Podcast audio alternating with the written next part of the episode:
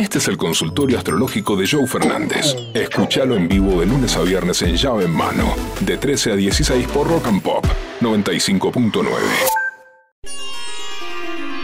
A las 3 y 16 abrimos el consultorio astrológico de llave en mano, solicitado. Mucha gente dice, che, de una a dos tengo mi jefe al lado, hacelo más tarde. Por eso lo hacemos sea. a veces más temprano, a veces más tarde, para que todos tengan la posibilidad de escuchar y de preguntar.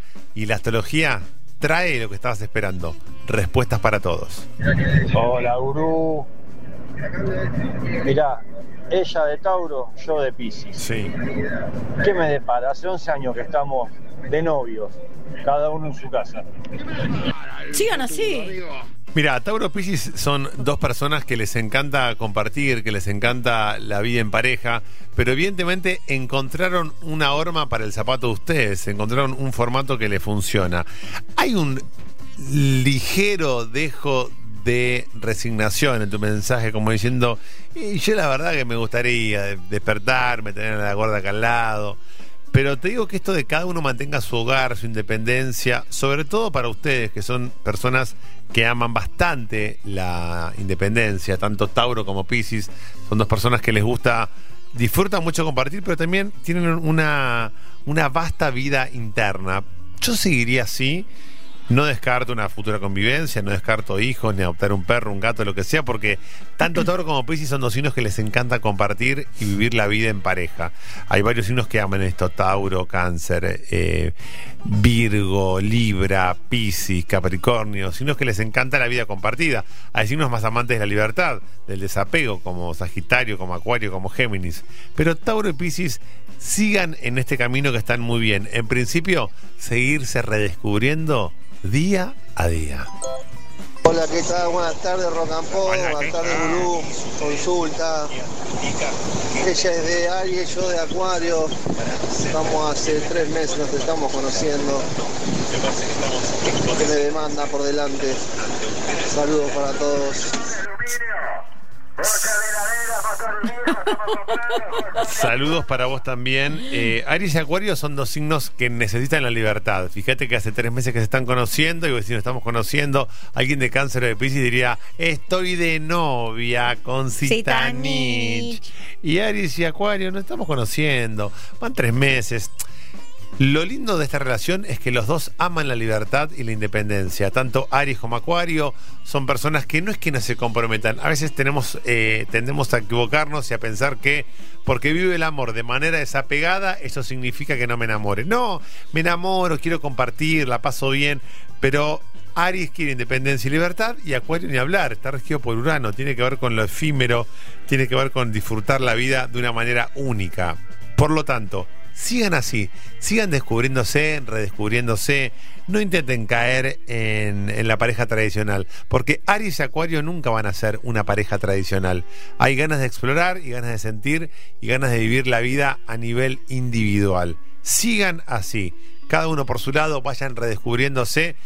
Y cuanto más estiren la convivencia, mejor. ¿Por qué? Porque son dos signos que aman la libertad y ese golpe va a estar siempre la llevará dentro del corazón.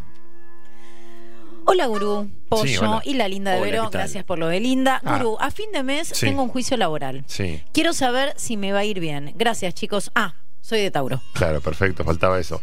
Mira, te voy a decir algo que vos decís, no, pará, falta un montón de tiempo, ¿cómo hacemos?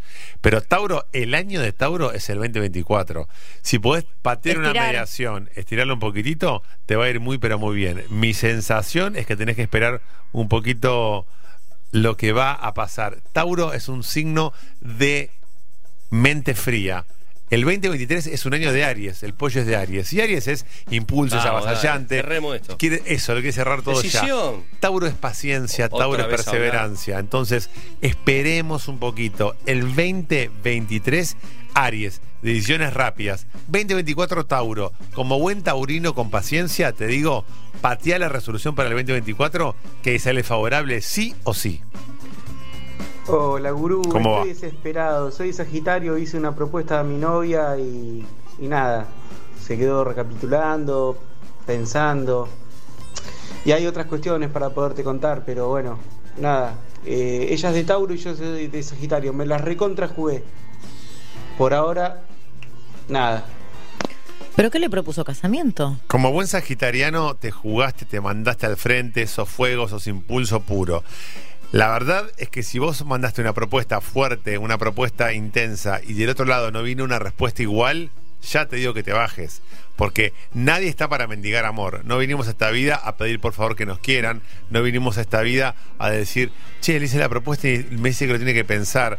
El amor no es para tibios. Obvio. Repito, el amor no es para tibios. Y Sagitario es un signo de fuego, un signo que es impulsivo, que va al frente, que no piensa, actúa. Y Tauro es de pensar, Tauro es de razonar, Tauro es de andar todo el tiempo pensando qué hacer o qué no hacer. Por lo tanto, si Tauro no te tiene una respuesta concreta a la semana o a los 10 días, no es por ahí. La vida es muy corta para estar mendigándole amor a alguien que no está dispuesto a darnos ese amor. Si vos vas por el 100, exigí lo mismo. No va esa relación 90-10. Las relaciones no digo que sean 50 y 50. Eso es lo ideal.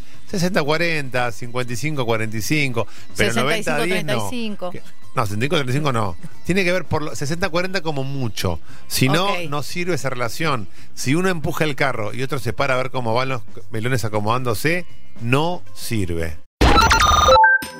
Joe Fernández, Pollo Cerviño y Vero Unión hacen llave en mano. Lunes a viernes de 13 a 16 por Rock and Pop 95.9.